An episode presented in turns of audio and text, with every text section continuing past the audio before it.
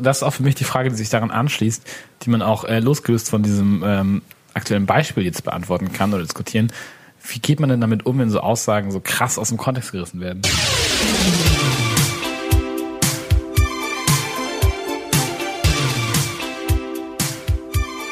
Herzlich willkommen zu Unfertig Ausgabe 36. Äh, nach einer einwöchigen kurzen Kreativpause sind wir wieder da. Mit mir am Tisch sitzen Manu, Hallo. Lorenz Yes. Und Leon. Moin. Und meine Wenigkeit Jonas. Ähm, herzlich guten Tag, guten Abend, guten Morgen. Ähm, warum haben wir letzte Woche nicht gepodcastet? Wegen diesem Drecksdüner. Scheiß Dönerladen. Genau. Oder Ja. Language, bitte. Genau. War, kommt das, weil das ist der politisch korrekt. Drecksdöner, Scheiße. Scheißdöner. es war nicht PC-mäßig gemeint, sondern einfach Language. Kraftausdrücke. Ich sage wir so die viel jetzt Kraftausdrücke, wie ich will. Das lasse ich mir nicht verbieten. Wird man ja wohl nochmal sagen dürfen. Genau. Nee, Ja. äh, was für ein Döner denn? Ich weiß gar nicht, wovon ihr redet. Ich habe das verdrängt schon wieder. Ja, besser ist das. Nee, wir, wir haben äh, kurz vor der Aufnahme letzte Woche, wir wollten aufnehmen und haben uns doch beim Dönerladen. Beim Drecksdöner. Wir, wir werden auch einen Namen nennen. Dieser Laden heißt Bona W in Hamburg. Ähm, Können wir das machen? So werden wir nie Sponsorings bekommen, Leute. ich will auch kein Sponsoring von Bona W oder Affiliates oder so. Und das war wirklich der schlimmste Dönerladen, dem ich je war. Also der hatte offensichtlich schon seit anderthalb Stunden geschlossen, als wir da waren. Das war schon mal Nummer eins. Dann kamen wir rein, ähm, haben bestellt. Es war sehr dreckig. Ähm, Ach, sehr und dreckig. Es, es war sehr dreckig. Die waren sehr unfreundlich. Und ich glaube, das erste Mal, wo ich richtig Schluck auf davon bekommen habe, war, als, als äh, Leon dann einen Teller holen wollte und äh, zu dem äh, Typ hinter der, hinter der, hinter dem Gemüsekrams hin ist und meinte, könnte ich Tresen. könnte ich bitte einen, könnte ich bitte einen Teller haben? Und der mit einem Regal voller gespülter Teller hinter sich, nein, gibt's nicht. Ja, er hat dann eher in Kauf genommen, Aber- dass wir den Döner dann am Tisch essen und der ganz Aber das ist ja auch passiert. vollgesaut wird. Das ist ja auch passiert. Ja, das ist ja passiert, aber das ist ja irgendwie ein bisschen, also warum? Warum? Also, Also mal, um das in Kontext zu bringen, er wollte uns keine Teller geben, weil er schon zu hatte. Er hat uns zwar trotzdem reingelassen, aber er wollte nicht, dass wir ähm, dann noch ähm, Abwasch produzieren oder quasi Geschirr produzieren, was abgewaschen werden muss. Ich finde, jetzt mit einer Woche Abstand äh, fühle ich mich ein bisschen lächerlich dabei, dass wir uns darüber überhaupt unterhalten. Aber so brauchen direkt im Nachgang haben wir so schlecht gelaunt, wir haben sogar Wir brauchen eine Ausrede, Facebook-Bewertung für diesen Ja. Döner abgegeben. Ja, auf Außerdem- Facebook und auf Google. Ich finde auch, ich auch auf Google. Das kann man nicht erzählen. Das der klar kann man das erzählen. Wir brauchen, wir brauchen auch keine Ausrede. Wir Ja, aber sind keiner Bringschuld. Ja. Aber- und er hat mich persönlich verarscht, der Typ. Ja, ich Unter- glaube, deswegen unter war dem äh, Tresen Jonas durchgeben. auch besonders. Da war so ein Glastresen und er hat so getan, als würde er mir jetzt irgendwie diesen Döner da unter dem Tresen durchgeben und ich habe halt irgendwie so ge das- geistesgegenwärtig mit meiner Hand so dock gegen den Glastresen. Das war eigentlich ganz der lustig. Running und, Gag. und der Döner war schlecht. Wenn er jetzt gut gewesen wäre, okay, aber er war schlecht und Da lässt, teuer. da lässt einiges durchgehen, ne? wenn, Ich hatte auch wenn es gutes Hunger. Essen ist. Ne? Aber Wollte gerade ja, sagen, das stimmt schon. Wir haben Dann war es Lorenz auch noch ganz gut, dass er so klein war, Lorenz. Und dafür teuer. Mir als Schwabe gefällt das besonders. klein, teuer, nicht preiswert. Herzlichen Glückwunsch. Naja, Leute, komm, lass uns den Döner vergessen. Das Ja, besser ist das. keinen Sinn. Aber macht trotzdem eine schlechte Bewertung für Bonavi auf ja, Facebook. und nicht Gemüsedöner essen, geht lieber zu Mustafas Gemüsekebab bei Berlin. Bei Berlin. Gibt es, jetzt, das. gibt es jetzt auch in München, habe ich heute bei Galileo oder bei äh? Abenteuerleben. Soll auch so genauso gut sein. Von- von de- auch von dem Mustafa Mustafa, äh, Mustafa mäßig zur Qualitätskontrolle da. Das weiß ich nicht, aber gehe ich mal stark von aus.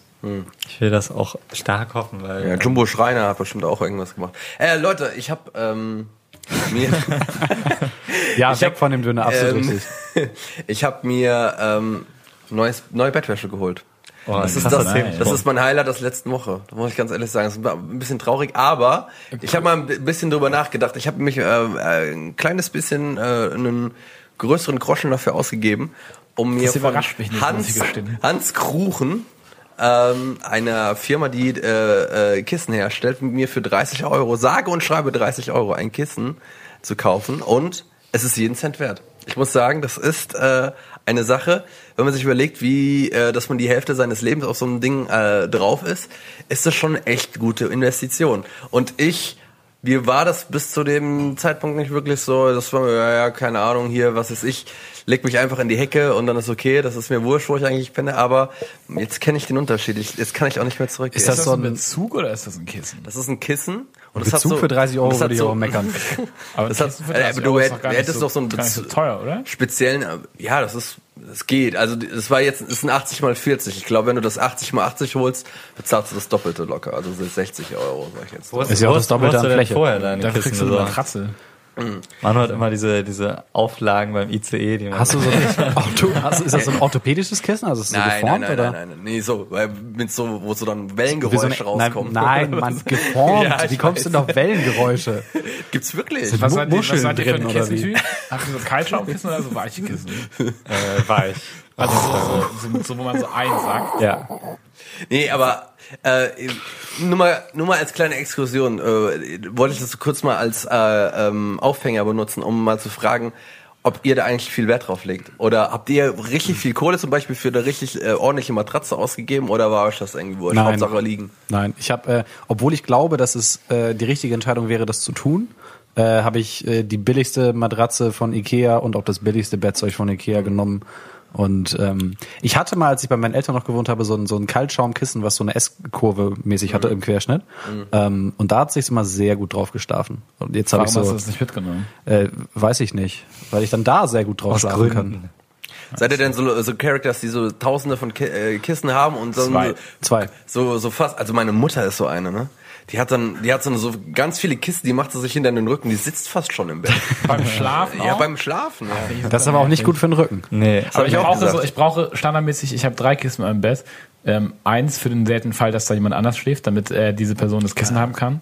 Eins, auf dem mein Kopf liegt und eins, was unter meiner Schulter liegt. Und auch wenn ich im Zweifel irgendwo penne, wo ich nur ein Kissen habe, dann ähm, nehme ich was anderes. als Unter deiner das zweite Schulter? Kissen. Quasi so Kuschelkissenmäßig, weißt Ah, du? ich verstehe. krass. Ähm, Ich, ähm, also im Notfall nehme ich dafür auch einen Pulli. Aber ich brauche ein zweites Ich, mein Schlaf. mein Set, Setup sieht immer so aus, ich habe zwei Decken und zwei, ähm, zwei Kissen in meinem 1,40 Ikea Bettgestell und ähm, Malm. ich ja, es ist glaube ich ein Malm. Also das was genau was nee, du nicht, aber was auch immer. Egal. Ich habe ähm, quasi eine Decke zwischen meinen beiden Beinen und eine über mir. So quasi so Ah, okay. zwischen den Knien quasi. Ja. So, das ist dann irgendwie nochmal so, mit denen ich aufeinander liegen, keine Ahnung.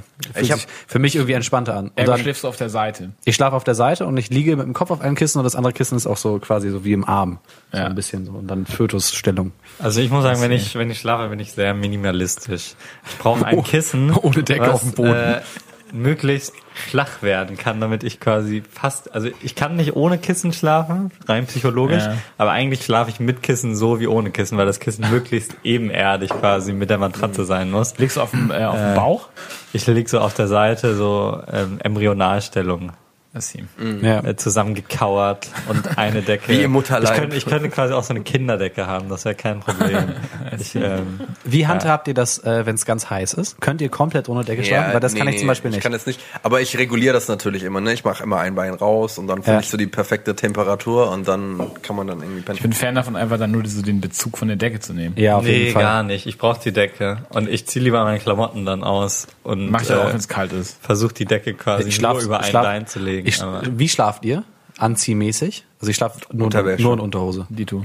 ich normalerweise, also unter, äh, Unterhose und T-Shirt, aber ich jetzt, wenn es so kalt ist und ich hasse es mit ähm, Heizung im Zimmer zu schlafen. Mhm. Also das mache ich wirklich nur im Notfall. Und dann jetzt bin ich gerade auf den äh, Zug äh, ge eingestiegen, ähm, so richtig Aufgesprungen. mit Socken. Ja, genau, das wollte ich sagen. Auf den Zug Eingestiegen.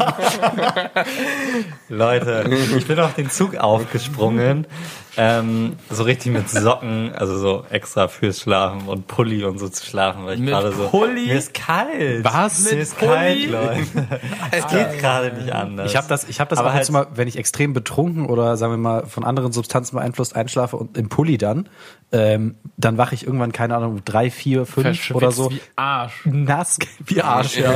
nass geschwitzt bis auf den Tod auf. Ja. Und dann muss ich teilweise sogar mir irgendwie ein Handtuch unter das Bett legen, weil es wirklich nass ist. Ne? Ist kein Scherz. das geht bei mir eigentlich, aber ähm, also natürlich jetzt keine Hose oder so, sondern Du bist ja, ähm, was deine Temperaturregulierung Pulli sowieso angeht, ein bisschen komisch. Ja, bis, bis, bis 30 Grad lange Hose.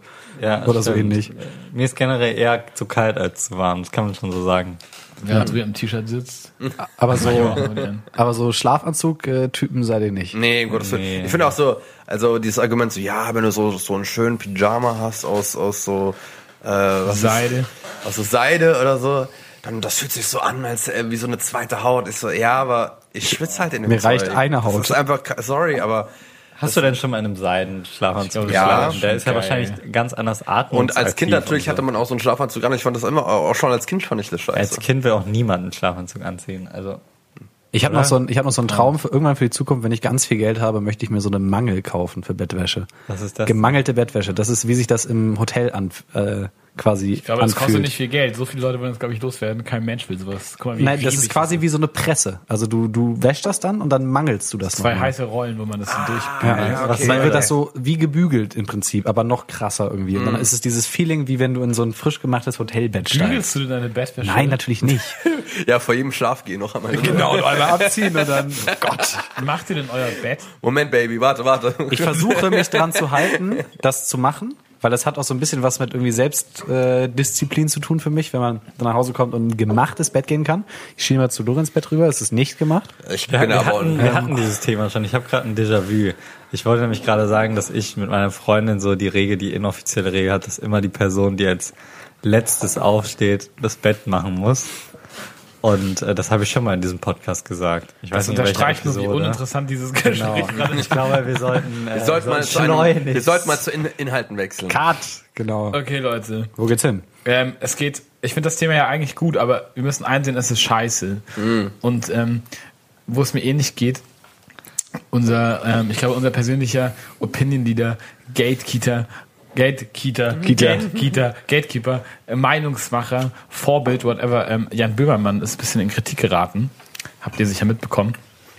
Ähm, und zwar Sicher. nachdem Oliver Polak ein, ähm, ein, ähm, ein Stand-Up-Comedian sein Buch veröffentlicht hat mit dem Titel Gegen Judenhass, meines Wissens. Ähm, es geht darin darum, ähm, dass er Antisemitismus in Deutschland aufdeckt und unter anderem Jan Böhmermann, Klaas Umlauf und Serdar Somuncu anprangert, dass sie ihn ähm, 2010 auf ähm, dem zehnjährigen Bühnenjubiläum oder so ähm, antisemitisch beleidigt hätten, beziehungsweise einen antisemitischen Witz auf seine Kosten gemacht. Diesen Witz habe ich mir angeguckt oder diesen Sketch und ein paar Artikel dazu gelesen. Und im ersten Moment ist erstmal äh, relativ klar, okay, dieser Witz äh, oder dieser Sketch ist ganz klar antisemitisch. Und mein persönlicher Held Jan Böhmermann, Jan Böhmermann ist darin verwickelt. Und ähm, mir hat es dann sehr sauer aufgestoßen und ich habe mich sehr schwer damit getan, ähm, das einzusehen, quasi, dass er diesen antisemitischen Witz gemacht hat und ähm, versucht, das für mich so einzuordnen. Ich weiß nicht, ihr habt das wahrscheinlich auch mitbekommen. ähm, und ähm, ihr habt wahrscheinlich auch mitbekommen, dass es darauf erstmal keine Reaktion gab, beziehungsweise keine ernsthafte Reaktion, weder eine ähm, Schuldzurückweisung noch eine Entschuldigung oder sonst was, sondern nur so ein ähm, Gag-Tweet.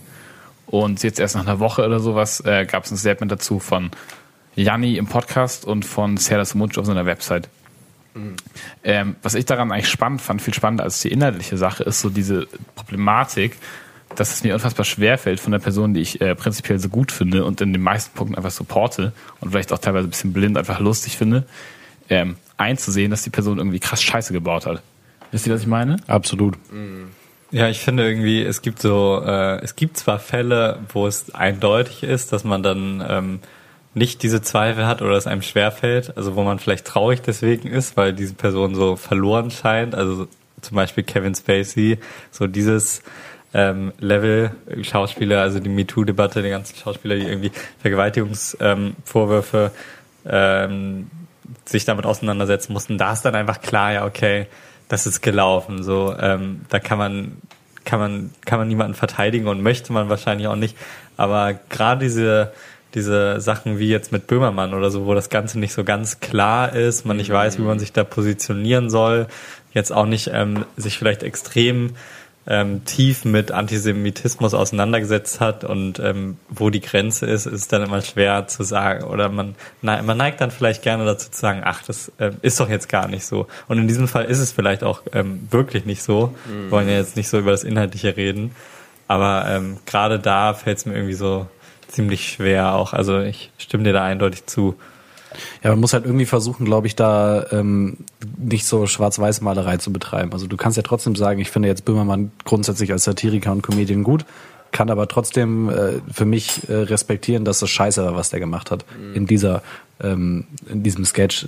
So, ähm, das überschreitet jetzt für mich persönlich nicht die Grenze, wo ich sagen würde, ich kann diese Person an sich nicht mehr wahrnehmen als etwas, was ich gut finde, so wie es jetzt bei Kevin Spacey oder wie bei ähm, keine Ahnung, Louis C.K. oder Bill Cosby oder so ist. Ne?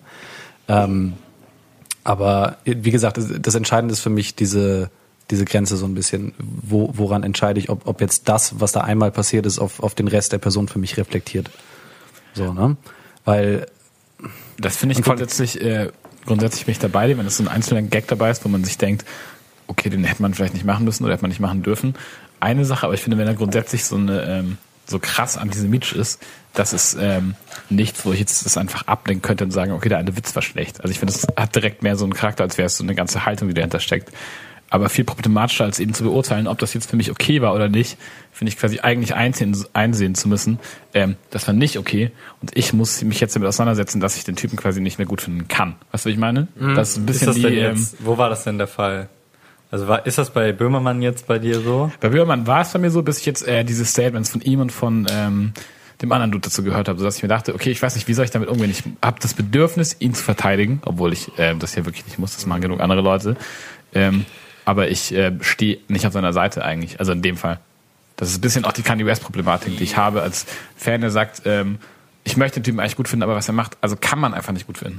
Ja, aber man muss dazu auch sagen, dass das ja in dem Buch halt publiziert wurde, das Pollack jetzt geschrieben hat. Und er hat diesen Sketch ja auch äh, abgesegnet, als sie das gemacht haben. Das war ja auch alles abgesprochen. Und ich will ihm jetzt nicht unbedingt äh, vorhalten oder beschuldigen, dass er das einfach in das Buch geschrieben hat, um eine Kontroverse zu schaffen, um damit wiederum irgendwie PR zu haben für sein Buch. Ich würde ihm schon irgendwie auch das Recht einschreiben dürfen, dass er vielleicht in dem Moment gedacht hat, okay, ja, von mir aus können wir so machen. Und ich meine, es ist sowieso sehr das Mundschuh, der äh, sowieso sehr kontrovers ist, das können wir machen. Und im Nachhinein dann vielleicht anders auf diese ganze Sache zurückblickt, das ist ihm ja offen. Ich weiß aber nicht, ob es die richtige Entscheidung war, das jetzt äh, direkt auf so einer öffentlichen Plattform zu machen oder da nicht wirklich erstmal in den Diskurs einzugehen, anstatt halt direkt halt auf so einer Schiene zu machen. Weil das hat für mich halt so eine extrem, ähm, er zieht sich ja da auch eher sehr selbst aus der Nummer raus. Wenn er, wenn, wenn er sagen würde, ja, ich habe ich habe halt damals mitgemacht und äh, ja, ich damals fand ich es okay. Also ich fand diese Reflexion, die er halt nicht mit reingespielt hat, fand ich halt so ein bisschen fragwürdig. Ähm, ja. Aber ich finde, der Move, wenn man sagt, ähm, ohne jetzt äh, bestimmen zu wollen, ob er sich davon im Nachhinein ähm, angegriffen fühlen darf oder so, also dafür auf jeden Fall Ja. in meinen Augen, das kann niemand anders zu beurteilen. Aber grundsätzlich der Move, so es ist äh, acht Jahre her, er war seitdem mehrfach in der ähm, in der Sendung von Serdar Sumuncu und ich glaube auch mehrfach bei Jan Böhmermann ähm, hat noch öfter mit ihm zusammengearbeitet. Dann ist der Move dann, komisch auf jeden ähm, Fall. Und dann jetzt plötzlich diesen Ruf ähm, laut werden zu lassen, finde ich ein bisschen weird. Aber darum geht's mir gar nicht so sehr. Ich finde vielmehr so die Gesamtproblematik unfassbar schwierig. Vor allem, weil man das ohne quasi eine, eine Antwort von Jan Böhmermann oder sagen wir übertriebenen Fall ohne ein Statement von Kevin Spacey ähm, unfassbar schlecht einordnen kann. also wie- mir zumindest. Aber das ist ja, das geht ja auch im Grunde auch auf so eine gewisse Frage runter, ob man, ob man die Privatperson vom, Kun- von der Kunst trennen kann. Das ist für mich der entscheidende Punkt, nämlich. Genau. Und könnte er das? Weil zum Beispiel ist es jetzt für mich in Ordnung, ähm, trotzdem äh, die, die Kunst von, von Kevin Spacey geil zu finden. Also sagen wir mal House of Cards oder ne? Also man kann, äh, ich denke, das Thema hatten wir glaube ich auch schon, aber ähm, ich würde da auf jeden Fall zu sagen, ähm, was was geschehen ist, ist geschehen so. Also was jetzt abgedreht ist, das muss man irgendwie nicht verbrennen oder so. Da hat niemand was von. Der Typ ist ja ähm, zu Recht, absolut zu Recht genug bestraft damit, dass er jetzt, dass seine Karriere beendet ist. Ähm, man kann auch sozusagen das, was irgendwie vorher vorher mitgewirkt hat, irgendwie noch ähm, rezipieren. Aber ähm, eigentlich geht's ja eher darum, ob man, wie man damit umgeht, ähm, wenn es nicht so krasse Fälle sind, oder? Also wie jetzt zum Beispiel bei Kanye West bei ähm, Böhmermann, wo das jetzt nicht so ein Also, Riesenskandal, also schon ein großer Skandal. Da ist es, glaube ich, noch, noch, mal, noch mal ganz anders, weil, weil ähm, Kevin Spacey ist ein Schauspieler, der verkauft quasi nicht selber sich selber als Ja, Produkt. genau, es ist das nicht tut Böhmermann Werk, mehr, obwohl er natürlich auch eine gewisse Rolle spielt. Ne? Und Kanye West Ja, am meisten. Auch, also auch, so- aber sie sind trotzdem, vermarkten sie sich selber als Person und nicht Frank Underwood. Aber ich finde zum Beispiel bei, ähm, bei Jan Böhmermann fällt es mir wesentlich, schwier äh, wesentlich schwerer, weil ich ihn als Person, äh, ich würde sagen, mehr Wert irgendwie darauf lege. Und halt auch so auf die persönliche Haltung. Wenn ich mir seinen Podcast anhöre oder seine Sendung gucke oder sonst was, ähm, dann äh, mache ich das, weil ich denke, er sagt teilweise schlaue Sachen, die ich irgendwie inspirierend finde. Äh, bei Kanye West passiert es selten, dass Ja. er Sachen sagt, die ich inspirierend finde, aber die Mucke, die er macht, finde ich halt einfach ähm, vom Klang her und so weiter geil. Das unterhält mich. Und da kann ich viel eher ausblenden, während ich die Musik höre im Hintergrund, dass der Typ, wenn er nicht gerade im Studio ist, ein, äh, ein Hurensohn ist. Während wenn ich die ganze Zeit das Gesicht sehe und er mir seine persönliche Meinung als gut verkauft, dann ist es, äh, finde ich, viel Aber, mehr mit der ja. eigenen Person verflochten. Wie war dein, dein Mindset zu dem Zeitpunkt, als du das gelesen hast? Warst du persönlich enttäuscht darüber? Ja, ich war persönlich, würde ich sagen, enttäuscht. Und vor allem hatte ich so das Gefühl, ja, es kann, kann doch nicht sein, es muss dafür irgendeine Erklärung geben, die sich jetzt ja im Endeffekt auch gefunden hat, more or less zumindest.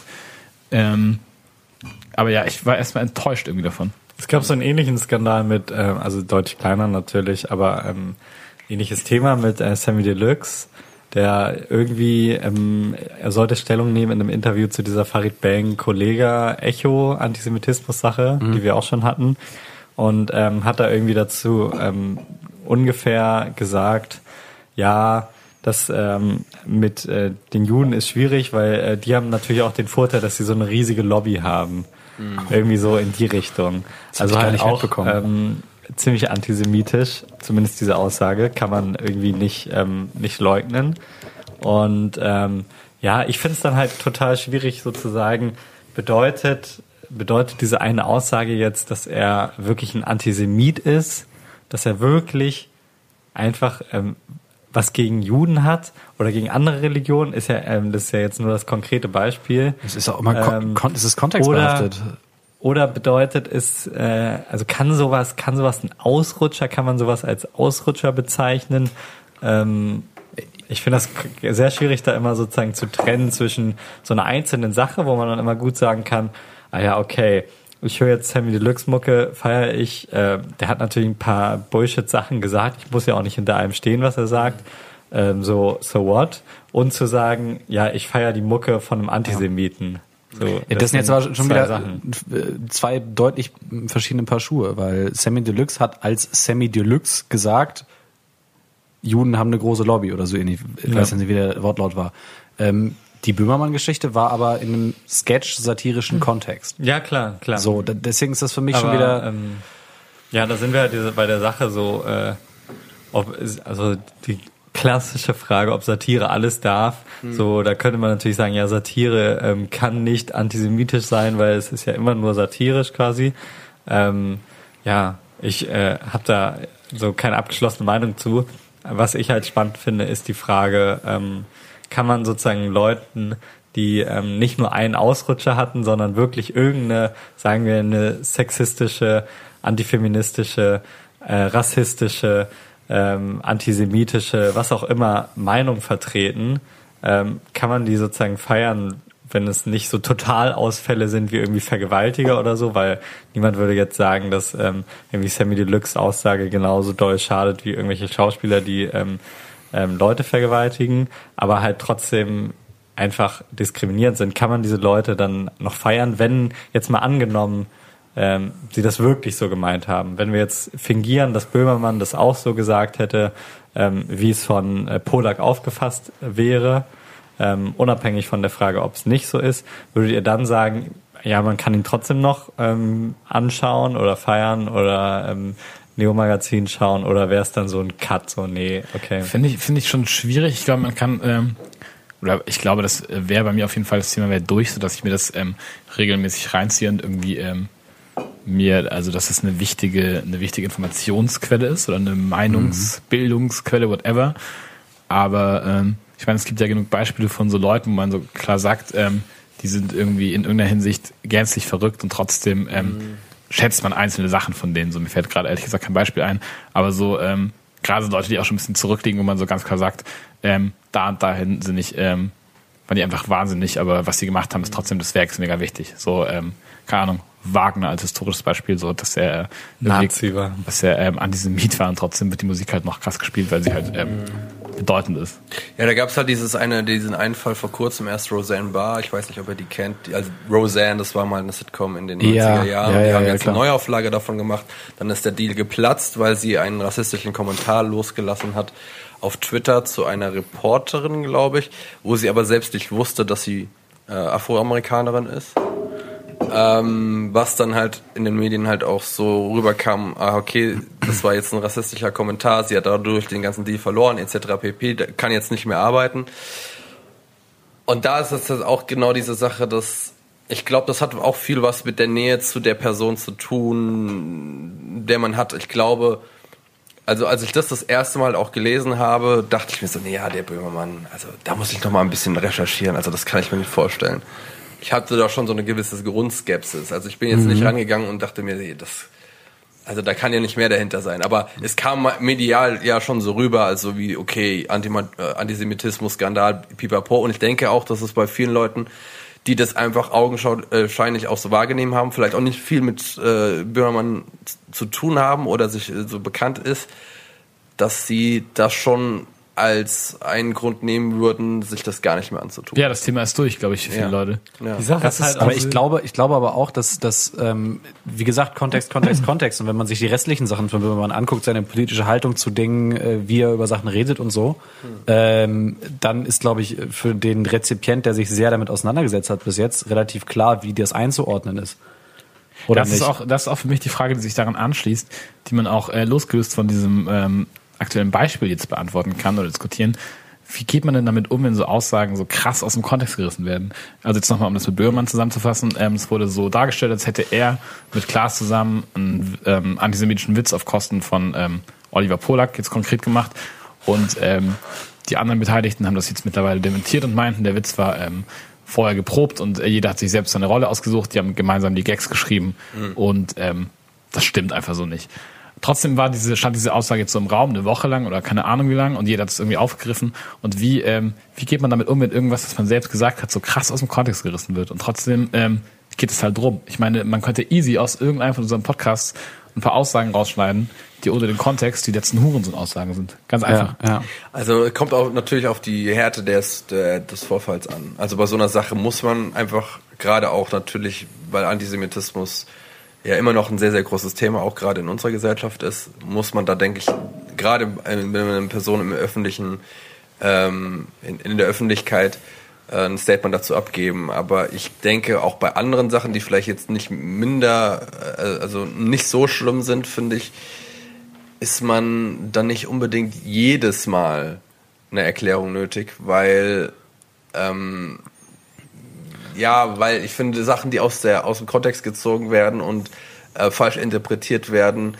finde ich, ist es nicht die Aufgabe des Künstlers, dann zu jedem hinzugehen und sagen, ah, aber ich, ich habe das ja ganz anders gemeint. Also, Also, aber wenn es dir persönlich schadet, dann Wenn's ist dir es ja in deinem eigenen schadet, Interesse, ja, das dir- zu tun. Ja, genau, aber trotzdem gibt's ja dann auch andere Sachen, wo, keine Ahnung, was weiß ich, äh, ähm, sagen wir mal, jetzt würde jemand äh, ähm, auf dem Cover äh, oder nehmen wir mal ein ganz berühmtes Beispiel, Rammstein von mir aus. Rammstein hat irgendwie auf dem, ersten Cover so eine, so eine, so eine, so, ein, ähm, so eine Sonnenblume gehabt und dann stehen sie so halt im Vordergrund, so mit nackten Oberkörper, so, oh, so sehr. Und dann wurde dann halt natürlich da so, ah, okay, die machen dann halt auch noch so deutsche Texte und das hört sich so komisch an. Das, das ist dann bestimmt eine Nazi-Symbolik, der da drauf ist. Und das war dann in den Messen, Pre- Presse so. Es ist halt die Frage, ähm, nur weil zwei, drei Leute das geschrieben haben, das ein Lauffeuer gemocht, das finde ich, ist es halt krass, dass einfach dadurch die Leute immer gezwungen werden, sich überhaupt ähm, dazu zu rechtfertigen, obwohl sie halt nicht diese Intention hatten. Also äh, diese, diese, diese, Ich finde aber, Das ist halt im, im Zeitalter von, von, Ja, von diesen. Ich ja. meine, die, die erste Rammstein-Platte war jetzt ja noch nicht zum Zeitalter des, äh, der sozialen Medien, aber gerade jetzt, ne, mit Internet äh, und sozialen Medien und allem hin und her, ähm, ich glaube, du musst, du, du kannst nicht mehr solche Sachen einfach äh, so abtun und sagen, ja gut, ich muss mich als Künstler hier nicht rechtfertigen für Sachen, auch wenn sie aus dem Kontext gerissen sind. Weil ich finde auch gerade so, ähm, sich dann ähm, so äh, ironisch damit äh, darauf zu, äh, da dazu zu äußern, wie Böhmermann, Böhmermann das gemacht hat, finde ich, äh, man tut sich irgendwie keinen Gefallen damit, oder? Also äh, klar, das war jetzt irgendwie ein Gag und haha, aber ähm, es ist ja auch was anderes, ob das jetzt ein Vorwurf ist, der irgendwie in den sozialen Medien unter einem Video in der YouTube-Kommentarspalte aufkommt oder so. Oder ähm, ob irgendeine namenhafte oder halbwegs namhafte Person Kritik ähm, ausübt, die dann auch von namhaften Medien rezipiert werden. Da kann man auch einfach mal so Stellung dazu nehmen, unabhängig davon, wie absurd man das Ganze findet. Also ich weiß nicht, ob ihr diese Habeck-Sache mitbekommen habt. Der hat ein, ähm, der Bildner äh, ein Interview gegeben und Robert hat da, Habeck Robert Habeck, äh, der Vorsitzende der Grünen. Und ähm, die Bild hat getitelt, ähm, wegen offener Grenzen äh, Habeck kritisiert Merkel oder so eine Geschichte. Also so hat ähm, hat eine Story gemacht von wegen Habeck äh, ist jetzt quasi hat so quasi AfD-Position im Sinne von Merkel hat alles ähm, also Falsch gemacht. hat Grenzen alles aufgemacht. falsch gemacht, weil sie die Grenzen aufgemacht hat. Ja. Und da hat er halt direkt am nächsten Tag klargestellt, natürlich auch irgendwie sein, äh, seine Schockierung über die absurde ähm, Darstellung aufgezeigt, aber hat eben auch einfach sachlich gezeigt, was er gesagt hat. Ähm, nachdem nämlich auch andere Medien das wieder äh, rezitiert haben. Ähm, nämlich, dass er, also er hat nur kritisiert, dass Merkel irgendwie, er hat, glaube ich, gesagt, Merkel hat äh, zu lange gewartet ähm, mit der Flüchtlingskrise oder zu lange nicht ernst genommen. Im Sinne von, es war schon vorher abzusehen äh, mit Syrien-Krise und so und man hat sich finanziell und so nicht darauf vorbereitet, was äh, allgemeine grüne Position ist und was Merkel auch selbst zugegeben hat, ähm, dass sie das Ganze unterschätzt hat und so. Und das war dann auch wieder gut. Also ähm, ein paar, also die DPA oder so, glaube ich, die das rezitiert hatte und ein paar Medien haben das dann wieder richtig gestellt. Die Bild hat natürlich den Effekt erzielt, den sie haben wollte, nämlich eine Schlagzeile. Alles ähm, auch kein Thema, was die Bild eben so macht. War vielleicht auch nicht die schlauste Idee, der Bild, Bild ein Interview zu geben. Aber ähm, wenn man das, wenn Böhmermann das so gemacht hätte, dann wäre doch alles fein gewesen, oder nicht? Wenn er das einmal, vielleicht nicht alles fein, weil es ein bisschen kontroverser ist, aber es hätte einen ganz anderen ähm, Eindruck erweckt als dieses Ewigkeit nichts sagen oder erst einen Gag machen und dann irgendwie noch was im eigenen äh, Podcast äh, mit ähm, mit Schulz zu machen, nach, be bevor man irgendwie über Fußnägel redet oder so, das hat einfach einen, macht einfach einen anderen Eindruck, als wenn man das einmal klarstellt. Es ist halt grundsätzlich nicht gerade die sympathischste Reaktion. Das ist ein bisschen unprofessionell, finde ich. Aber es ist halt, ähm, es ist halt das, äh, das Statement ist halt einfach, glaube ich, er gibt überhaupt keinen Fick, weil er es so lächerlich findet. Ja, aber das ob kommt nicht sinnvoll Würde, ist, würde ich so, unter, Frage. würde ich so Aber, unterschreiben, ja. dass er es so absurd findet, dass es äh, keiner solcher Stellungnahme bedarf. Beziehungsweise er halt, glaube ich, auch mit Leuten, die das, die sofort das nehmen und ihn deswegen abschreiben, auch nicht wirklich Ja, das glaube ich auch. äh, Ja. er sein Publikum sieht und die auch nicht wirklich als sein Publikum haben will. Auf der anderen Seite hat er, glaube ich, auch einfach viele, äh, viele Zuschauer, Anhänger, whatever, die so auf dem gleichen Film sind wie wir oder ich, ähm, die primär erstmal sagen, nee, das stimmt auf keinen Fall. Und solange das nicht krass bewiesen werden kann, ist Böhmermann kein Antisemit. Deshalb sieht Ja, er vielleicht auch nicht als nötig, das ähm, ordentlich zu dementieren. Aber es ist trotzdem nicht gerade professionell. Vielleicht ist es auch nicht Aber angemessen. muss er professionell alles. sein? Ich weiß es nicht, ob es, ob so krasser Zynismus immer die geilste, die geilste ähm, Reaktion auf alles ist. So. Also ich Aber finde, so im Böhmermann ist doch der Alltag, wenn lebende man sich- Zynismus. wenn man sich so unterhält und man bekommt immer nur so krank zynische Antworten, irgendwann hast du keinen Bock mehr auf die Unterhaltung. Aber Ich da nicht sein. Ich Sein finde, Ding. man, man muss doch irgendwie, man muss ein Gespür dafür haben, was, äh, was einfach nur Gag ist. Wenn jetzt irgendwie ähm, irgend sowas richtig Pseudomäßiges gekommen wäre, keine Ahnung, so auf dem Level von äh, feine Sahne Fischfilet, wo dieses ähm, Bild gefotoshoppt wurde und äh, er, der, der Frontman, da quasi einen Fake, also angeblichen Haken, äh, einen Hitlergruß gemacht hat, den er nicht gemacht hat. Das ist so eine Absurdität, wo man sagen kann, okay, das ist lächerlich. Aber sobald es irgendeine Form annimmt und auch zu erkennen ist, dass es offensichtlich äh, ein Medienecho geben wird und ihm jetzt auch lange anhaften wird, also wir, ich glaube, man unterschätzt das auch ein bisschen, ähm, wie tief jetzt auch sowas, selbst wenn für uns jetzt ganz klar ist, ja, das stimmt nicht, wie tief dieser Antisemitismusvorwurf auch ähm, wirken kann und wie lange. Ich glaube nicht, dass es einfach so gegessen ist. Da kann man auch einfach mal sich ein Gag sparen und einmal kurz eine Stellungnahme dazu raushauen, ist meine Meinung. ich glaube, die Erklärung dafür ist, äh, laut der letzten Fest und Flauschi-Ausgabe war eine Woche im Urlaub und da ist es gerade zufällig passiert. Und der wollte da sich gerade nicht mit auseinandersetzen. Aber ähm, ich weiß nicht, ob das, ob das nur ein Joke war oder ob das real ist. Keine Sein Ahnung. Urlaub in ist Ibiza, wo auch, er ja. immer mit der Yacht quasi um die Insel gefahren Das war doch ist. Mallorca, oder nicht? Fährt er nicht in Mallorca Mallorca? rum? Ich weiß es Keine nicht. Ahnung. Das ist jetzt ja Spielt auch auch kein, dieses kein Thema Podcast über Jan Böhmermann, sondern Nein, ein es ging um die Podcast. grundsätzliche Frage. ja. Aber ich glaube, wir haben das Thema damit auch aufgeklärt so ein bisschen. Äh, it depends ist, Ja, glaube wir, ich. haben, wir haben ein bisschen unterschiedliche Meinungen, Ja. würde ich sagen, die, die sich jetzt nicht auflösen lassen, aber ist ja auch nicht unbedingt verkehrt. True. Ich habe so das Gefühl, wir haben, ähm, wir haben schon mehrmals jetzt über Antisemitismus geredet und immer so indirekt ähm, über das Judentum.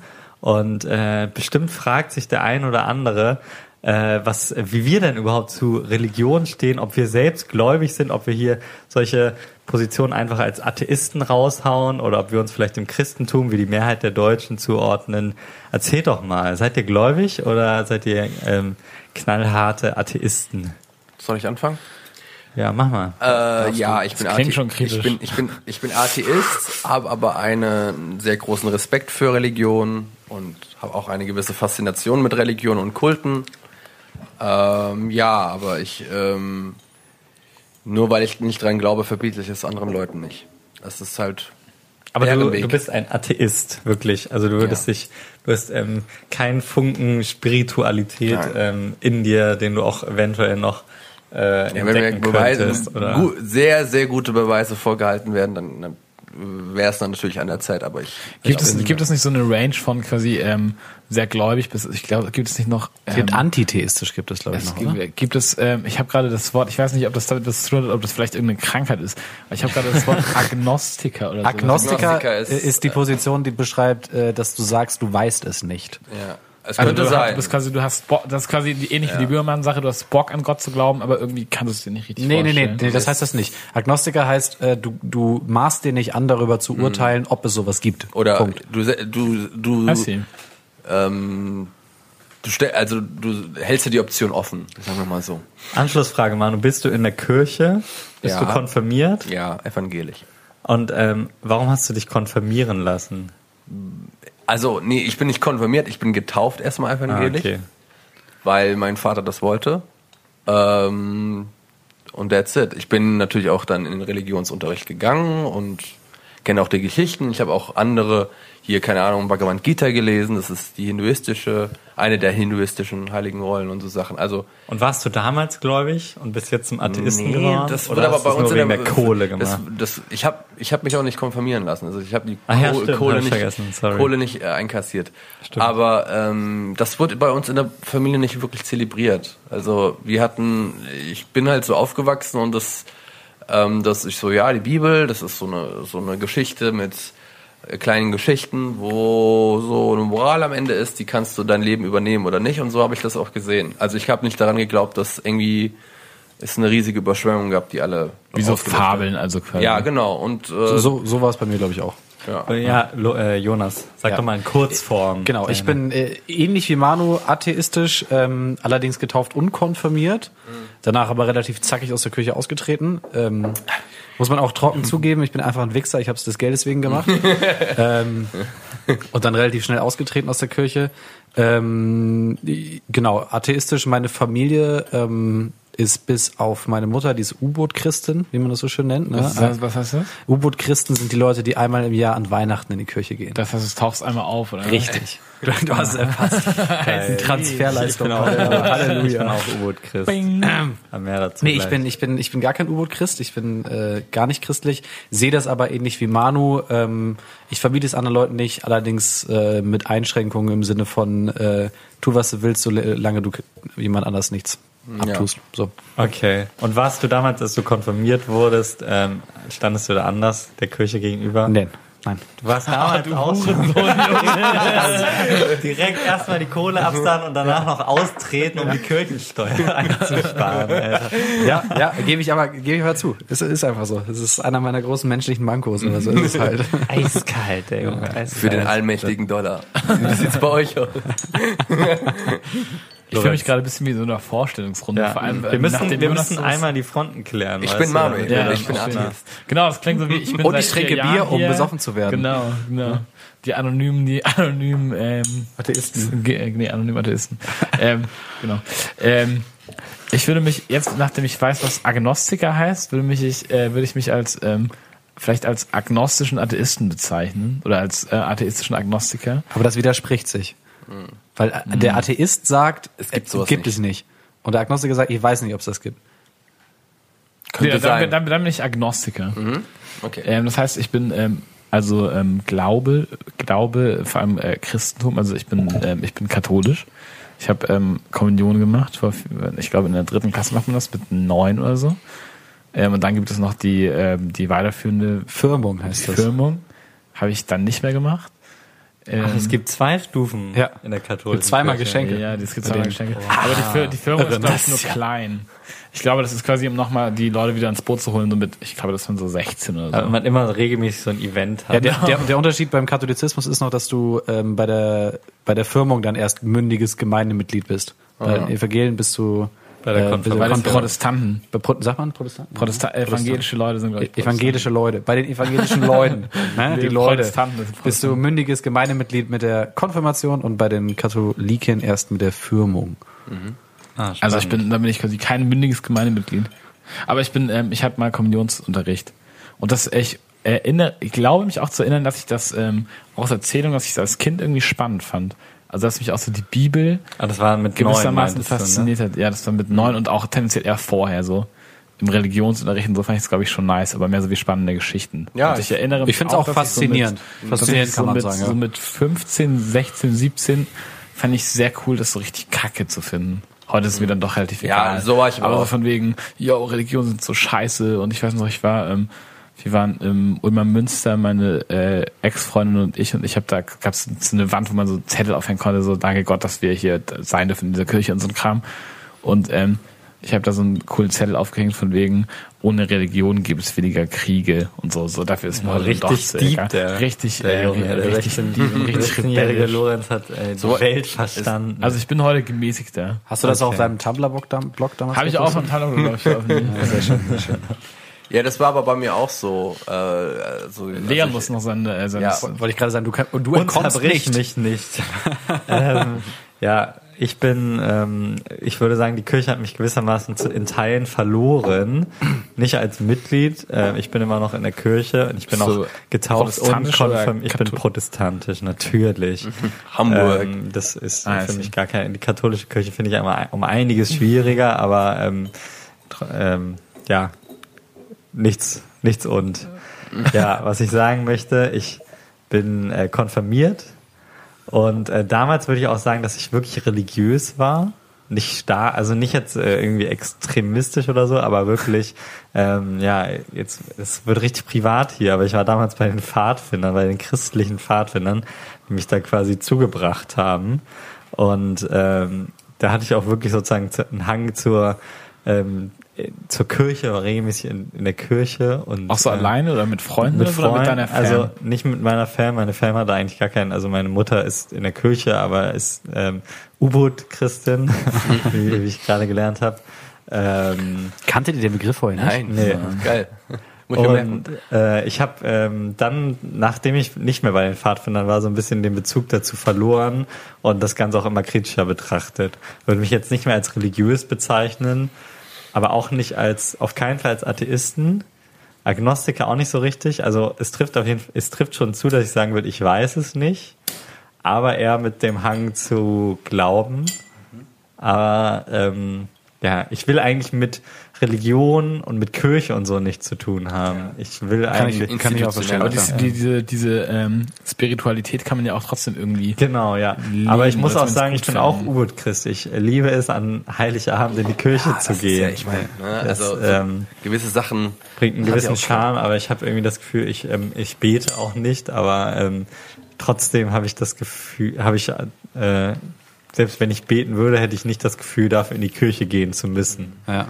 Also zu so. diesem ganzen U-Boot-Christen-Ding stehe ich so, also wenn man sich, ähm, ich finde es immer, ja, was heißt heuchlerisch? Heuchlerisch ist immer so ein böses Wort, aber ich finde, we- wenn man, wenn man an Weihnachten in die Kirche geht, dann tut man das aus einem von zwei Gründen. Entweder weil man daran glaubt oder weil es halt eine gesellschaftliche Konvention ist. Nö, das würde ich nicht sagen. Es gibt noch den dritten Aspekt, dass es einfach nett ist. Ja. Diese eine Das- weihnachtliche das ist- Stimmung Das ist, doch eine Konzert. ist doch eine gesellschaftliche ja gut, Konvention. aber es geht nicht darum, wie ähm, Ich gehe da jetzt hin, weil alle hingehen. Genau, sondern man hat, man findet es an dem Tag wirklich schön und geht gerne in die Kirche. Also so ist es bei mir zum Beispiel.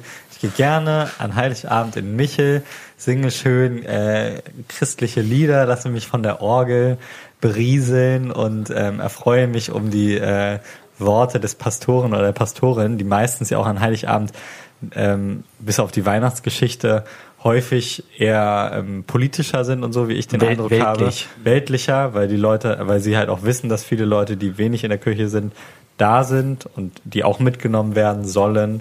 Dementsprechend äh, glaube ich, dass es auch viele Leute gibt, die zu dieser dritten Kategorie gehören. ich auch. Ähm, nicht. aber das Nee, ist eigentlich, eigentlich ein gutes Thema. Ähm, wie reagiert ihr dann darauf? Also ich habe halt auch, äh, wenn ihr zum Beispiel zu Gast seid bei ähm, Gästen, die an, also bei Gastgebern, die andere Konventionen haben oder Religion angehören, ähm, zum Beispiel, nehmen wir mal an, äh, ihr seid bei jemandem, äh, einer Familie, die, äh, die islamischen Glauben habt. Ähm, habt ihr Probleme dabei, wenn sie beispielsweise beten vor dem Essen, dann halt zu beten auf der Tradition, wie sie das halt für richtig halten?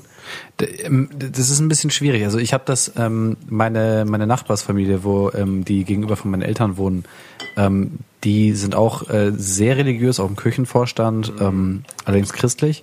Und die haben auch immer vor jedem Essen gebetet. Ähm, und ich habe anfangs da, also wir sind, ich war mit dem, mit dem, äh, mit dem Typen befreundet, seitdem wir, keine Ahnung, laufen konnten. So, ne? Und am Anfang habe ich irgendwie immer ziemlich blind, obwohl ich damit nie was am Hut hatte, immer irgendwie mitgebetet vorm Essen. Und dann habe ich das reflektiert und dann gesagt, ähm, mach das doch, äh, ist aber jetzt nicht meins. So. Ja. Und wenn, wenn man das aber, wenn man das dann, sagen wir mal, human erklärt, tut sich da auch keiner einen Abbruch dran. Ja. Wenn du sagst, okay, betet gerne, ich bete nicht mit, weil das für mich, für mich nichts ist, ähm, ist das für mich auch keine Respektlosigkeit. Ja, es ist für mich eher eine Respektlosigkeit, Losigkeit, das, das zu machen, tun, ohne dran ja, zu aber es dann eine hohle Geste ist. Ja, genau. Aber so ich- den Leuten gegenüber. Ich muss sagen, ich habe, ähm, ich war da auch eher immer so, dass ich äh, dachte, nee, ich habe, ich fühle mich komisch dabei, wenn ich das mache. So wenn ich, äh, Ja. äh, wenn ich bete, aus egal welchen Grund, wenn ich so mitbeten muss. Ähm, mittlerweile bin ich da pragmatischer, glaube ich. Ähm, also egal ob es ein Tischgebet ist oder ähm, die goldene Hochzeit meiner Großeltern, wenn die Leute beten, dann habe ich auch kein Problem damit, äh, blind den Text nachzusprechen. Ähm, so, ich habe, glaube ich, äh, eher ein Problem damit, jetzt aus voller Kehle die Nationalhymne zu grölen, als äh, so ein Gebet zu sprechen. Also ich, weißt du, ich meine, das ist mir dann einfach zu egal. Ja, geht mir auch so. Ich glaube auch, ähm, ich glaube nicht, ich würde es nicht als respektlos bezeichnen, das als hohle Geste mitzusprechen. Ich glaube, Gebet kann sozusagen für den einen sein, äh, wirklich aus tiefster ähm, Überzeugung irgendwie zu connecten mit äh, Gott oder mit wem auch immer. Es kann sein, irgendwie, ach, ich habe lange nicht gebetet und versuche irgendwie mal wieder einen Zugang zu bekommen. Es kann auch einfach sein, ich guck mal, was passiert. Ähm, vielleicht hat es ja irgendeine Wirkung auf mich. Und Ich finde, ich finde es aber nicht so. respektlos, wenn ich für mich selber weiß, dass es für mich nichts weiter dahinter steht, außer Höflichkeit den Leuten gegenüber. Ähm, und wenn die Leute da so viel drin sehen, finde ich es respektlos, den Leuten gegenüber dann so zu tun, als würde ich das auch tun. Wie ihr Glaube es- wird sich dann, Obwohl ich äh, für mich hab- offensichtlich weiß, dass ich, es nicht ich so ist. kann Den, ich kann den Jonas verstehen. Ich habe diesen Zwist, ich habe es bis jetzt auch immer so gemacht, dass ich mit äh, gebetet habe, aber ich hatte auch schon diesen Gedanken mit mir. Also ich habe ich hab das aber auch schon so erklärt, äh, Ja, teilweise, wie ist ich das, dann wie ich ist das nicht, erklärt habe. Ist das nicht bei allen Konventionen so, die man äh, Leuten zuliebe einfach kurz annimmt, wenn man sie nicht gut findet? Quasi wie wenn man so ein sehr, sehr spießiges Kaffeekränzchen mit alten Leuten nee. hat. man weiß nee. halt, man weiß halt auch nicht, wie sie, wie die Leute reagieren, weil Religion ist ja auch etwas sehr Persönliches. Ja.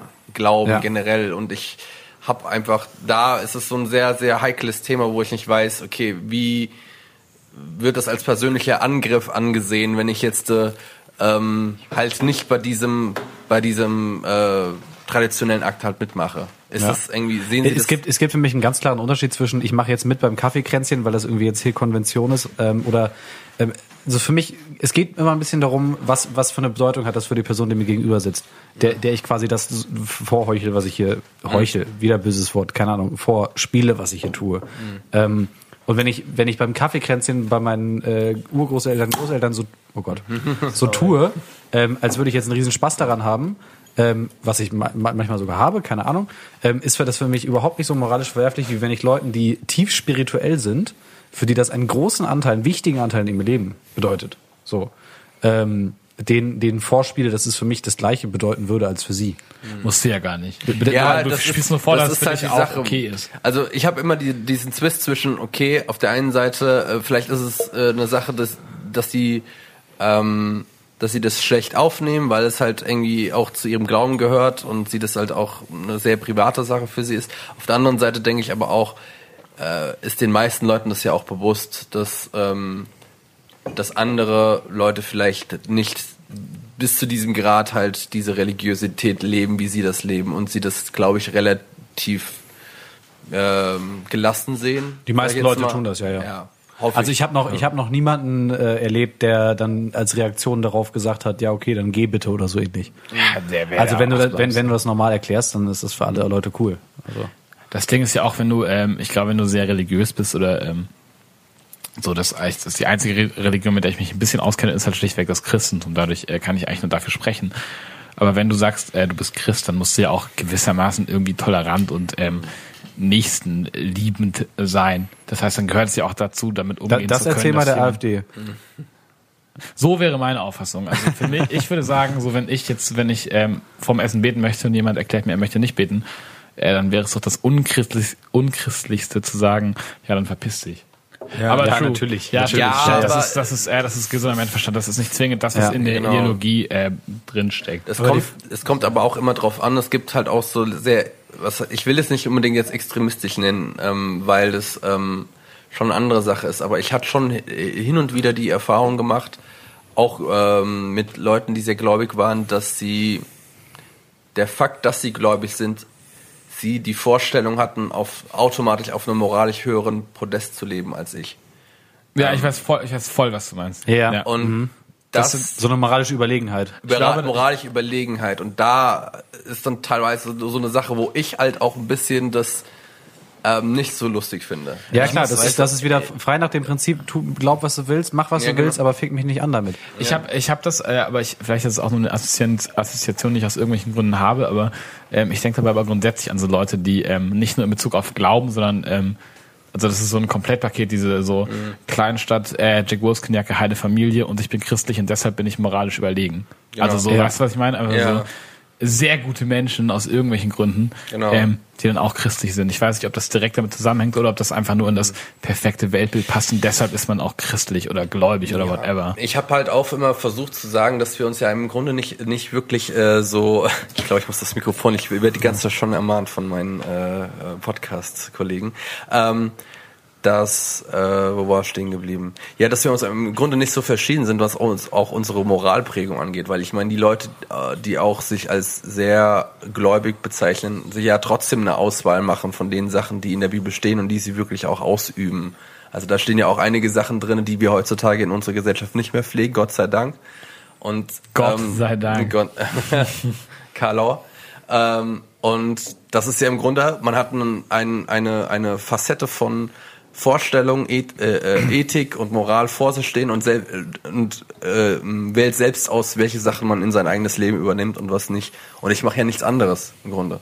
Ich habe zwar jetzt nicht unbedingt eine, äh, eine Bibel als Grundlage, wobei man natürlich sagen muss, dass äh, gewisse Moralvorstellungen natürlich auch aus dieser Kultur entstammen, die auf der Religi Religion basiert. Damit, das ist eins der Dinge, womit ich nämlich ein Problem habe, wenn Leute, die sagen, äh, die, die, äh, sagen wir mal, der grundsätzliche Moral-Ethik-Kanon ähm, ist Ja, nicht, ist nicht, ist, ist nicht menschlich, sondern ist religiös. Mhm. Und wenn ich Sachen wie Toleranz und Nächstenliebe ausübe, dass ich das nicht tue, weil ich, äh, sagen wir mal, ein aufgeklärter Mensch bin, Mhm. sondern das tue ich, weil das darauf fußt, dass das irgendjemand mal gesagt hat, in der in der Bibel steht.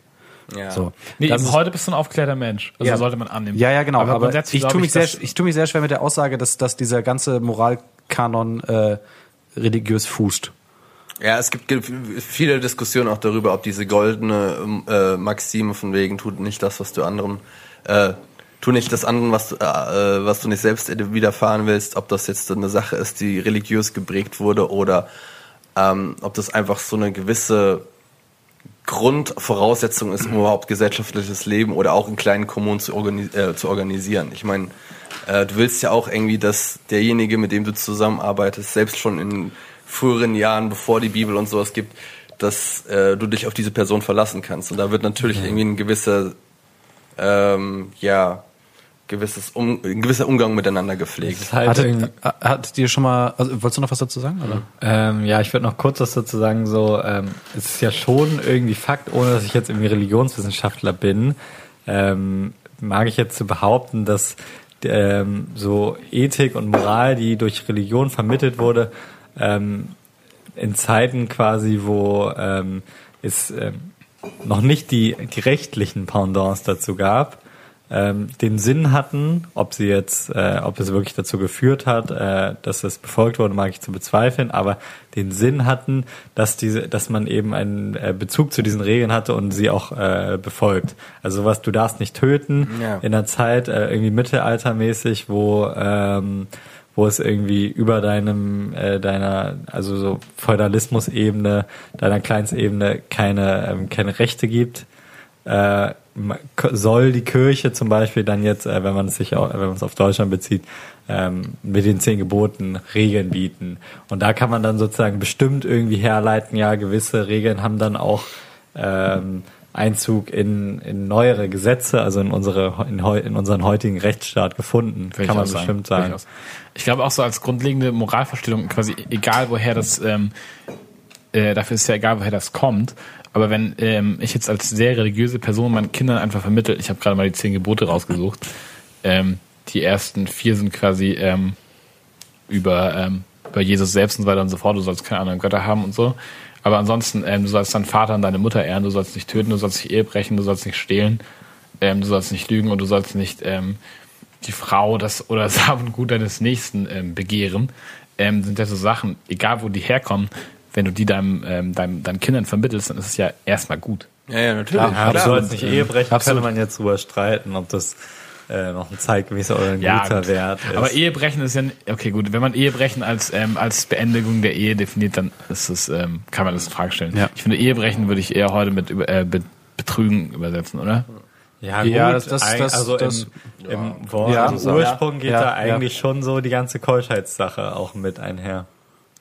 Mit Ja, okay, true. Ja. Vielleicht sollte man das äh, noch mal, Leon, ähm, Leon ist also auch äh. Religionswissenschaftler. Ich meine auch zu Ja. sagen, du sollst nicht äh, die Frau deines Nächsten begehren, äh, das würde man heute vielleicht auch Aus so als feministischer Mädel- Perspektive. sollst nicht den Also, Partner deines nächsten, die Partner deiner Nächsten nächsten äh, begehren. Vielleicht sollten wir mal eine äh, politisch korrekte Version der zehn Gebote releasen. Ist schwierig, glaube ich. Ich glaube, das Einfachste ist, die einfach zu streichen, die meisten. Ja, absolut richtig. Ich habe noch eine Frage. Hat, hattet ihr mal persönlich äh, die Situation, dass ähm, Religion einer Freundschaft oder einer persönlichen Beziehung zu jemand anders äh, einen Keil dazwischen getrieben hat?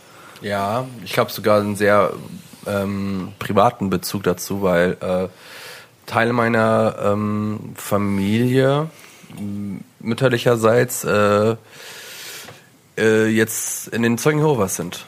Dementsprechend ist dort ja auch eine ähm, Regel, dass sie nicht mit Außerweltlichen Kontakt haben. Das ist ja quasi eine, eine Sache dessen. Ich würde, glaube ich, aber Zeugen Jehovas jetzt äh, von Religion ein wenig ausklammern, weil es die natürlich Sekt ist. Aber ich, ich habe das jetzt erstmal als Glauben Ja, ja, klar. gemacht. Aber es hängt schon aber meinst, zusammen. meintest du jetzt Klar hängt es zusammen, absolut.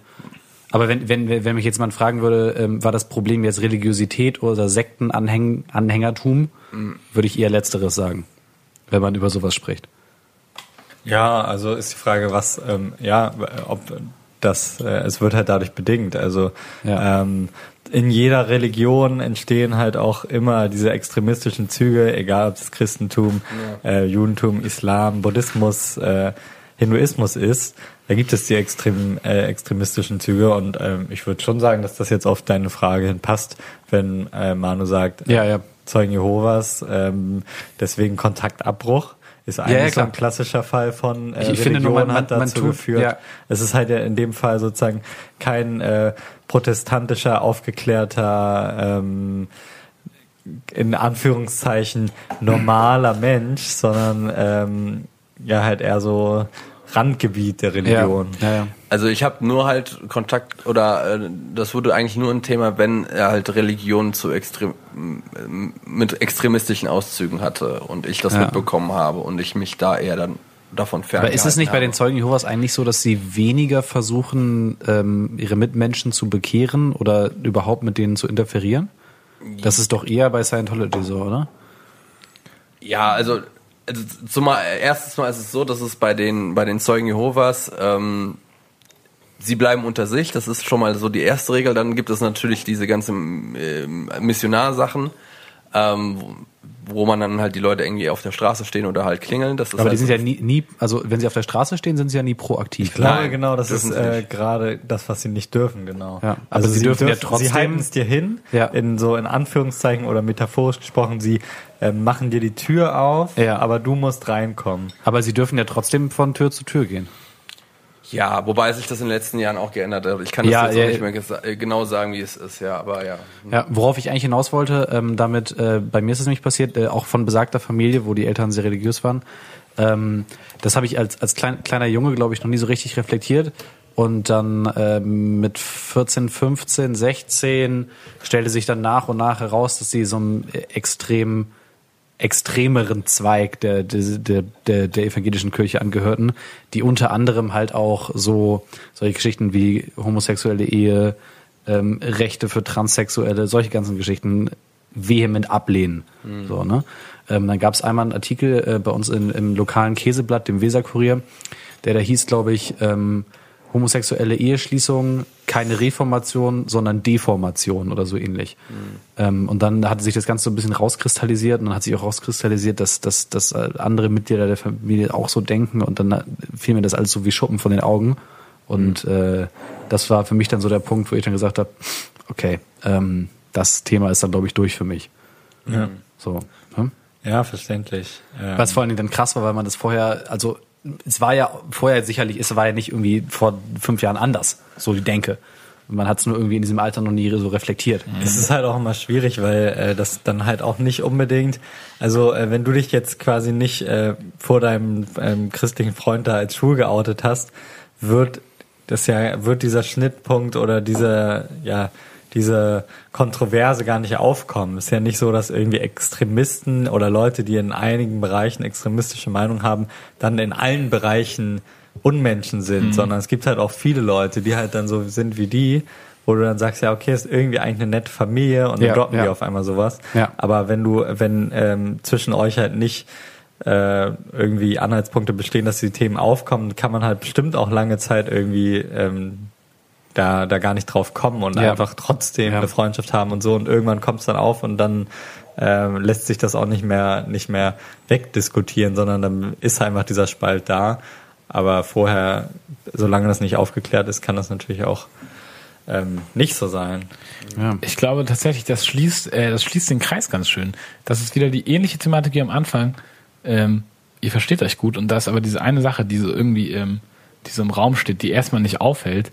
Und trotzdem ist es schwer, damit dann im Nachhinein umzugehen und das einfach zu ignorieren. Man kann das natürlich Absolut. ignorieren, wenn man sehr pragmatisch ist, aber wenn man ähm, irgendwie aufrecht ist, dann ähm, ignoriert man das trotzdem nicht. Ich meine, das ist wie ein entfernter Kumpel, mit dem man sich nie über Politik unterhält, deswegen fällt es nicht auf. Aber man weiß trotzdem, politisch ist er ähm, sehr rechts. Solange ich nur ein Bier mit ihm trinke, ist es ja, könnte es erstmal egal sein. Ähm, sollte es aber nicht. Solange es nicht auf den Tisch kommt. ja, solange es nicht auf den Tisch kommt, ähm, ist vielleicht, Hast recht. Du hattest gerade so einen richtigen, so einen Domian-Vibe. Aber hat, hat mir sehr gut gefallen. Ja, also der, richtig, der Kreis schließt sich. Der Kreis des Lebens, der Kreis des Podcasts. Und, äh, ist, äh, Kontroversen schließend äh, hier agierend. Also ich würde auch sagen, das ist ein Killer. wunderbares Schlusswort, wo, na, also wir haben natürlich noch die Grabs, aber Schlusswort für dieses Thema, oder? Ja. Wollen wir, wollen wir zu den Grabs Ich fortschreiten? möchte auch noch einmal kurz bitte anmerken, wie, ähm, wie entspannt ich automatisch werde, wenn man über so ein Thema redet. Vielleicht, weil wir auch so leise und langsam gesprochen haben, aber es ähm, ja. ja, stimmt, Das ist war was anderes, als, wenn man als sich über die, als sich über die Postbank aufzuregen. Ja, das war, ja. Das war auf jeden Fall emotionaler behaftet. Ich würde den Anfang machen. Ähm, Do that. ich habe mal wieder einen Mediengrab. Ähm, wem von euch sagt der Name Frank Abagnale was? Frank Aberdale Manu sagt so, stimmt was. Äh, ja, äh, Catch Me If You Can. Ne? Genau. Ähm, das ist die, die Hauptfigur von Catch Me If You Can. Ich habe gar nicht gehört, was du gesagt hast. Dass Manu das sicher was sagen will. Ja. Ja, Catch Me If You Can ist aber auch ein grandioser Film. Ähm, ich meine Regie Ja. äh, Steven Spielberg, richtig? Ähm, mit äh, dem relativ jungen noch Leonardo DiCaprio, ähm, Christopher Walken, äh, Hammerbesetzung. Ich glaube, Tom Hanks spielt auch mit. Ja. Ähm, und der erzählt die Geschichte von dem, von der Ach, echten, von, von der echten, nein, nein, nein, nein, nein, ist es nicht. So. Ähm, der erzählt die Geschichte von dem echten Frank Abagnale, der mit äh, 14 zu Hause weglief oder 15 ähm, und sich ein Jahr später als ähm, als äh, Pilot ausgab, gratis durch Amerika geflogen ist, ähm, Der Typ war da 15. Schecks, richtig, ähm, Schecks äh, gefälscht hat ähm, über Millionen von US-Dollar.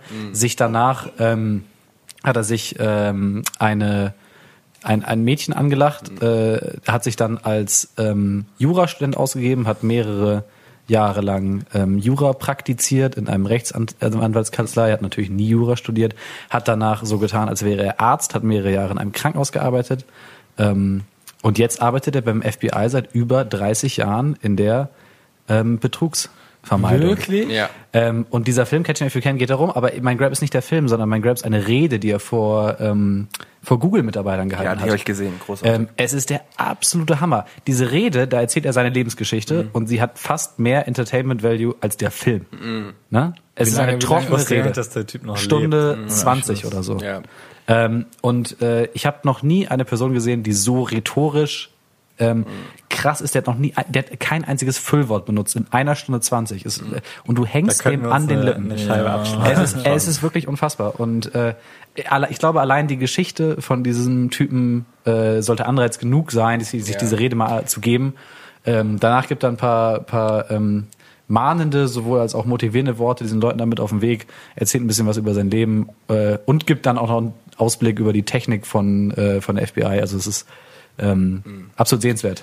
Und Catch Me If You Can sollte man sowieso mal sehen. Ja. Äh, das ist eine der wenig, äh, eine der Filme, wo ich sofort, nachdem ich den Film gesehen habe, den Typen gegoogelt habe, weil ich nicht glauben konnte, dass das alles so abgelaufen ist. Da gibt es nämlich auch eine Szene, als er mal gefasst wurde in Frankreich, weil er da im großen Stil äh, Geld gefälscht hat, noch zum, Ge- also das hat er auch noch gemacht, unter anderem. Und dann ist er halt auf der Reise Deportation nach Frankreich, äh, nach, nach, in die USA, ist er aus dem Flugzeug geflüchtet, indem er ähm, kurz auf Toilette gegangen ist, mit Handschellen an, hat ähm, die Toilette aufgeschraubt und ist durch den Toilettengang aus dem Flugzeug rausgeklettert. Und ist dann quasi im Landeanflug irgendwie über den Radkasten äh, auf die Landebahn äh, gegangen und äh, abgehauen. way. Die Und ich habe ich hätte ich hätte ich habe das Ja, gesehen im, im Film gesehen. Ich dachte mir, das kann doch nicht wahr sein. Und dann habe ich das gegoogelt und es ist genau so passiert. Dachte ich mir, Alter, was für ein Typ. Das mache ich auch immer, wenn ich so, äh, wenn ich so Filme, ähm, wenn ich Filme so, schaue, ich dachte, google ich die wenn- eigentlich immer, wenn man Flugzeug landet. fliehen willst. Nee, wenn ich Filme nach wahren Begebenheiten gucke, dann muss ich die prinzipiell googeln, schon im Vorspann. Mhm. Und auch ansonsten google ich oft Filme, während ich sie gucke und ich spoile mich dabei immer aus Versehen. Also Vorsicht. Das muss geübt sein. Ja, Immer man- die man Handlung und so nur so weit lesen, wie man auch gerade ähm, fortgeschritten Aber ich habe neulich zum Beispiel der Vorleser geguckt, der lebt von dem Plot-Twist. Und das war so der erste Antrag bei Google, dieser Kurzvorschau, war quasi so der Plot in einem Satz zusammengefasst. Und liest das und ist so, fuck. okay, fuck it. Ja, tricky. So, ich kann ja weitermachen. Und zwar äh, eine Dokumentation, die auf YouTube ist, ist äh, schon ein bisschen älter, ich glaube, es ist die Jahrtausendwende, die heißt Lift. Geht nur 30 Minuten, experimenteller Dokumentarfilm. Super simples Konzept, trotzdem richtig geil umgesetzt. Es ist ein Typ, ich glaube, war zu dem Zeitpunkt ein ähm, Filmstudent, der hat einfach eine Videokamera genommen und sich in seinen Wohnungskomplex, das ist irgendwie äh, ein Wohnungskomplex in London irgendwo, hat er sich für eine Woche jeden Tag zehn Stunden in den Aufzug gesetzt mit seiner, seiner Kamera und hat dann einfach gefilmt, was passiert. Wer einsteigt, wer aussteigt und wie die Leute auf die Kamera reagieren. Und im ersten Moment, natürlich, reagieren die Leute so, hä, was ist mit dem Typen los? So, hä, keine Ahnung. Und umso länger das geht, umso mehr agieren sie äh, interagieren sie natürlich mit der Kamera. Und dann hat das teilweise für einige Leute auch wie so einen, ja, wie so ein Beichtstuhl. Die geben dann extrem private Sachen über ihr Leben preis. Und du kannst dann auch teilweise auch so Stories verknüpfen miteinander. Zum Beispiel der eine geht dann irgendwie feiern äh, zu einer gewissen Uhrzeit und dann kommt er irgendwie drei Stunden wieder, so nach paar Minuten, wie er so super besoffen in den Aufzug rein, reinschaukelt, so, oh, wieder keine kennengelernt dieses Mal, oh, bla bla bla. Und das ist, äh, ja, wie gesagt, sehr simpel gemacht, aber mega geil. Also ich habe noch sehr, sehr lange über die Dokumentation nachdenken müssen und das, da hat die Dokumentation ja irgendwie was richtig gemacht. Lift, also L-I-F-T, einfach Lift-Dokumentation bei YouTube eingeben, dann findet ihr das. Aber Es steht natürlich auch in den Shownotes. Steht natürlich auch in den Shownotes. Kann ich nur empfehlen. Ist so ein sehr, äh, ja, Ob das im Zeitalter von DSGVO noch funktionieren würde, wer weiß. coole Sache trotzdem. Krass, ich kann es mir gar nicht vorstellen, aber ich bin gespannt. Ich ähm, werde heute ein richtig nerdmäßig ein Computerprogramm graben. Und zwar ein WinRAR. Ja, WinRAR. Microsoft Unlimitierte Testversion. Nein, ich ähm, grabe ein, äh, vor allem ein Mac-Programm. Und zwar Ulysses heißt das. Ich weiß nicht, ob es so ausgesprochen wird. Äh, ihr werdet in, äh, in den Shownotes sehen, wie es geschrieben wird. Es ist ein Schreibprogramm. Und zwar, also quasi wie Word, nur ganz anders. Ich habe nämlich im, im äh, äh, in der Bewerbung von Ulysses lernen dürfen, dass Word ein What you see is what you get Programm ist. Das heißt, alles ist formatiert. Ihr habt sozusagen eine DIN A4-Seite, die euch angezeigt wird. Und so wie es da aussieht, wird es dann auch ausgedrückt. Kannst du aber umstellen. Ja, genau. Aber im Grunde, das äh, ist egal dafür, Du weil machst, du machst deine Erklärung kaputt. das ist egal. Sei jetzt leise, Lorenz. Nein, das ist unwichtig, weil alle Word so benutzen und äh, niemand da irgendwas umstellt. True. Ähm, Ulysses ist ein Programm, was quasi diese ganze Formatierung und so nicht hat, sondern einfach nur ein ziemlich simpel und äh, auch schön gestaltetes Textprogramm ist, in dem du schreibst, ohne ähm, Seiten zu haben, ohne irgendwie, also so ein bisschen wie die Apple Notizen App, nur deutlich ähm, advanceder und mit der Möglichkeit, sich dann im Nachhinein die Texte als äh, Word-Datei oder als formatierte Datei, als äh, PDF, was auch immer, was man haben will, auswerfen zu lassen.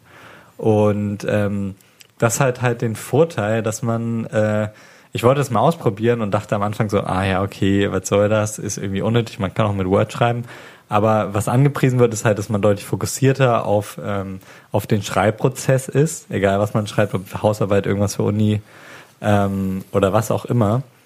Und äh, ich würde jetzt sagen, das hat keine Welten bewegt. Also es ist nicht so, dass man dann auf einmal ähm, der nächste Goethe aus einem sprießt, aber es führt schon dazu, dass man deutlich weniger äh, sich über diesen ganzen Formatierungskram und diese ganze Scheiße, die halt so damit einhergeht, wenn man bei Word äh, beispielsweise eine Hausarbeit schreibt, dass die wegfällt, diese Sorge, okay, wo mache ich jetzt Absätze, wo mache ich irgendwie Überschrift, bla, blub. Man macht das einfach erstmal, es gibt relativ easy ähm, Kurzbefehle für Überschriften und alles, die dann später sozusagen formatiert aussehen, wie man es haben will. Ähm, aber man hat das halt nicht, man sieht es eben nicht, während man schreibt.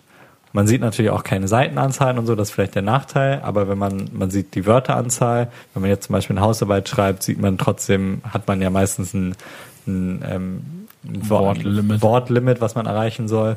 Und äh, ich finde das sehr spannend, weil es irgendwie sehr anders ist und am Anfang kommt man nicht so gut damit klar, mit dieser ähm, anderen Gestaltung, weil man so an Word gewöhnt ist, aber es ist ein Experiment und ich bin bis jetzt relativ begeistert davon mal. Ich, ich hatte ähm, ein ähnliches Programm, als ich noch äh, journalistisch tätig war. Das hieß, glaube ich, IA Writer oder so ähnlich. Auch Mac App Store oder so. Aber ich fand das Konzept auch Und gut. äh, Also Daumen was hoch. kostet das? Ähm, ich bin gerade in einer einmonatigen Testversion und das Programm ist, glaube ich, relativ teuer. 60 Euro im Monat. Äh, nee, ich glaube Nee, so für, 70. für Studenten so ähm, 12, also für Nicht-Studenten glaube ich so 50 Euro im Jahr und für Studenten 12 Euro im Jahr. Also für Studenten geht's echt. Ah, okay. Ähm, aber dadurch, dass man es halt relativ lange testen kann, kann man es auf jeden Fall mal ausprobieren und dann ja immer noch sagen, okay, ist Bullshit. Aber der eine oder andere wird vielleicht sagen, okay, ganz cool. Und als Student lohnt sich das dann auch mal irgendwie zwei Euro im Monat dafür zu blechen oder ein Euro im Monat. Und man hat wahrscheinlich immer wie bei einer langen Testphase diesen Effekt, dass man ähm, sich so sehr daran gewöhnt, dass man es auf jeden Fall behalten will, egal ob man es nutzt oder nicht. das Ja. ist der Grund von langen Testphasen? Ich habe so den Eindruck. Also ich weiß, Apple, weiß nicht, worüber du Apple redest. Music habe ich auch drei Jahre abonniert, nur weil ich die Testphase immer drei Monate ich, hab, hatte. ich weiß nicht, wovon du redest. Also der Vorteil ist, es wird nicht automatisch verlängert. Probiert Gut, das mal aus, wenn ihr irgendwas schreiben müsst für die Uni oder ein Buch schreiben wollt. Oder Ich kann so ein System zumindest auf jeden Fall auch empfehlen. Lorenz, was hast du?